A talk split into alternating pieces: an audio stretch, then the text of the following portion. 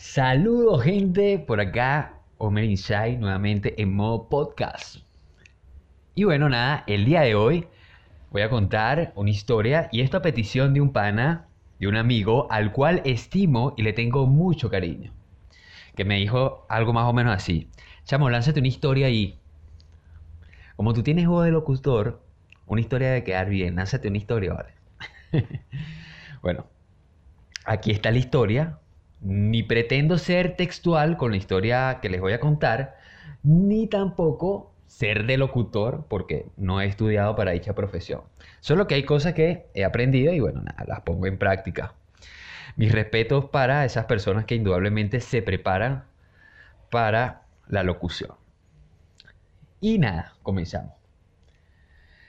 Eh, esta no es una historia de terror, como me las pidieron, pero es una historia.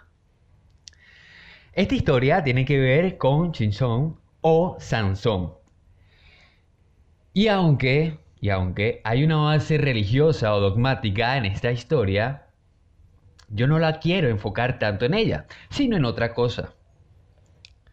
Claro está respetando su narrativa y literatura lo más que yo pueda y que además le sea para tu atención y que logre captar en ti la atención significativa para que te lleves algo de esto para tu vida cotidiana, no algo para idealizar. Entonces comenzamos. El pana Sansón fue un dios humano que nació del poder de Dios y la fecundidad concebida a este al vientre humano. Este hombre Dios hacía justicia a través de su fuerza, una fuerza descomunal capaz de derribar decenas de hombres capaz de cargar toneladas, capaz de acabar con bestias en momentos, en minutos, sin utilizar armas, capaz de mover lo inmovible para un, hombre mortal de su época. Además, Sansón, como todo hombre de fe, se acentuó e hizo que su fuerza estuviera al servicio de eso que creía y sobre todo al dogma o religión a la que sentía que le dio origen a su existencia. Por ende, se le consideraba a este pana un juez por mandato divino. Creo que el término a eso es Nazareto, creo. ¿Ok? No obstante, este juez de fuerzas descomunales. Carecía de la fuerza del discernimiento, dejándose o prefiriendo dejarse llevar por las emociones y sentimientos descomunales y superficiales hacia las mujeres filisteas que, se podría decir, eran sus enemigas. Tanto así que llegó un día a desposar a una filistea por considerar que le agradaba. Aquí haciendo un paréntesis, imaginemos, solamente imaginemos, que nosotros nos casáramos por cada persona, por cada persona que nos atraiga o nos agrade en la vida. Sería totalmente una locura. O sea, la lista de divorcios que tuviéramos sería infinita. En fin, terminando el paréntesis. Este matrimonio que, que tuvo Sansón con esta primera filistea da origen a su primera manifestación de vulnerabilidad y momento de crisis, ya que su esposa lo traiciona con su amigo más íntimo. E indudablemente, pues bueno, esa relación muere, hasta allí llega esa relación de Sansón. Cosas que siguen pasando hoy en día. bueno, Sansón, sumergido en su dolor e ira, se vuelve más rígido contra los filisteos, quienes indudablemente eran los antagónicos de los israelitas y Sansón, cabe destacar, era israelí. Sin embargo, más allá de lo juez y fuerte que era eh, Sansón, había algo de lo que él era altamente vulnerable. Era un fan. Se sentía demasiado atraído. Y como lo había dicho anteriormente, era por las mujeres filisteas. Entonces a este pana le gustaba frecuentar los prostíbulos filisteos. O sea, no podía frecuentar los prostíbulos israelitas, sino tenía que ir a los filisteos. Algo súper extraño, ¿no? era un cliente recurrente de estos sitios.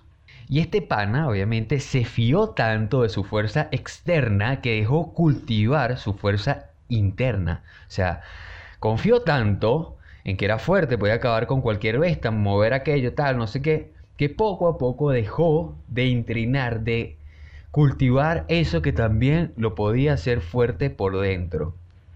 ¿Y qué crees que pasó? Pues que nada, que un día los filisteos, cansados de la presencia y la obstrucción que la fuerza de Sansón representaba para sus planes y actividades, hallaron en este, en este gusto de Sansón por visitar estos prostíbulos y a sus mujeres filisteas, la oportunidad para acceder a él. Y sobre todo para encontrar su punto de debilidad y acabar con su fuerza y lo que representaba esa fuerza este elegido para los israelitas en ese momento. Y entonces fue así como los filisteos dieron con Dalila, una servidora de lo carnal, a la cual Sansón frecuentaba más que cualquier otra y le ofrecieron a Dalila 30 monedas de plata. Aquí otro paréntesis, que no tiene nada que ver con la historia ni la reflexión que le quiero llevar, pero también algo que, que cabe destacar acá, es que le dieron 30 monedas de plata. O sea, no entiendo, o bueno, debe tener una respuesta teológica. El tema es que las traiciones sean con 30 monedas de plata. O sea, no pueden ser 50, no pueden ser 100, no pueden ser 10, no, tienen que ser 30 porque Judas también traiciona a Cristo con 30 monedas de plata. Y no pueden ser de oro. O sea, había oro pero pedían plata. No entiendo, ¿no? Seguro debe haber una respuesta por ahí. Y si la tienes me la puedes dejar en los comentarios. Entonces, cerrando ese paréntesis, que no tiene nada que ver acá, pero fue algo que se me ocurrió. Dalila accede al acuerdo con sus pares filisteos y bueno, nada, logra seducir y ablandar a Sansón a tal punto que éste termina por develar que su fuerza radica en su cabello, que esa es su fuerza y su, su debilidad puesto que allí yace su fuerza, por ende nunca debe tocársele, es decir, cortárselo, y a cambio tendrá una fuerza jamás vista por ningún hombre. Pero que cortárselo, pues ocasionaría todo lo contrario, perdería y pasaría a tener una fuerza tan común y normal como la de cualquier otro hombre en el mundo. Pues nada, Dalila, una vez sabía de esto, va y se lo cuenta a los filisteos. Estos acuden a ella para que lo seduzca y le corte el cabello. Y así finalizar el trato y él reciba la paga de las 30 benditas monedas de plata. Y nada, bueno, eh, esta pana accede y le corta a Sansón el cabello y ya lo demás es historia. no, no, no, mentira, mentira. Este, quería hacer la historia un poco más corta, pero bueno, vamos a seguir, vamos a seguir para culminar esto como lo quiero terminar. Entonces, nada, Dalila le corta el cabello, le corta el cabello a Sansón. Y indudablemente ya los guardias están allí en el sitio. Dalila despierta a Sansón. Sansón arremete contra los guardias, va y busca de atacarlo, pero cuando los ataca se da cuenta que no les está haciendo nada, no les está haciendo daño, más bien son ellos los que sienten fuerza, no se había dado cuenta que le habían cortado el cabello. Cuando se da cuenta que le han cortado el cabello, pues bueno, nada, termina por rendirse y, lo, se termina de dejar agarrar, por decirlo de algún modo. Sin embargo, eso no fue lo único que estos guardias le hicieron a Sansón sino que además le quitaron los ojos, ¿ok? Le quitaron los ojos, lo cual hizo, ¿ok? Que esta figura de un hombre fuerte, ahora totalmente derrotado, ¿ok? Frente a los filisteos, la moral y esa fuerza que representaba a Sansón como un elegido frente a los israelitas, se sintieran ahora desamparados por la derrota de lo que en ese momento era su Hércules. Y bueno, acá no acaba la historia. Algo así como el conde de Montecristo, Sansón logra cultivar en él una fe pero una fe que hace que un día, un día recupere sus fuerzas y hasta quizás más elevadas de las que conoció en un momento. A tal punto que con esas fuerzas logró derrumbar un palacio con centenas de filisteos dentro de ese palacio. Todo eso como muestra de su poder y redención, ¿ok? Ante lo que él consideraba su Dios. Y ahora sí, colorín colorado, este podcast casi, casi ya se ha acabado. bueno, hasta aquí el cuento de Sansón. ¿Por qué elegí este podcast? Nada, también escríbeme y te lo respondo. Más allá de esto, lo que sí quiero rescatar acá es el hecho que aún hoy en día, como Sansón, cada uno de nosotros tiene una fuerza en algo. Sin embargo, esa fuerza también es nuestra debilidad y depende de nosotros cultivar tanto eso que nos da virtud como conocer y gestionar eso que nos resta nuestra virtud.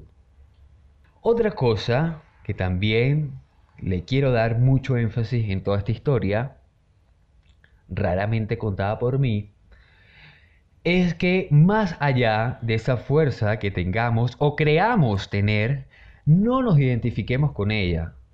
Es decir, agradezcámosla, respetémosla, eso sí, mas no creamos que nuestra vida, nuestro existir, está atada a ello. Porque cuando llegue el momento de soltarla, perderla, entregarla, vamos a sentir que estamos dejando de ser. Que ya no seremos eso. Y es mentira. Es mentira. Nosotros somos y existimos más allá de ello, créanme. Créanme. Créanme que cuando logramos ser conscientes de ello, ¿ok? De ese poder interno que no depende de nada, de discernir, de experimentarlo plenamente, créanme que sin duda podremos generar una fuerza mayor, sin menos esfuerzo y con mayor plenitud y naturalidad de la que habíamos experimentado. ¿Ok? Y bueno, nada, gente, recuerde que pueden multiplicar el pan de su maná y del mío visualizando o visitando las redes sociales de este Sansón. Omer en Instagram, Facebook, Twitter y YouTube. Nos vemos en un próximo Insight. Blesses.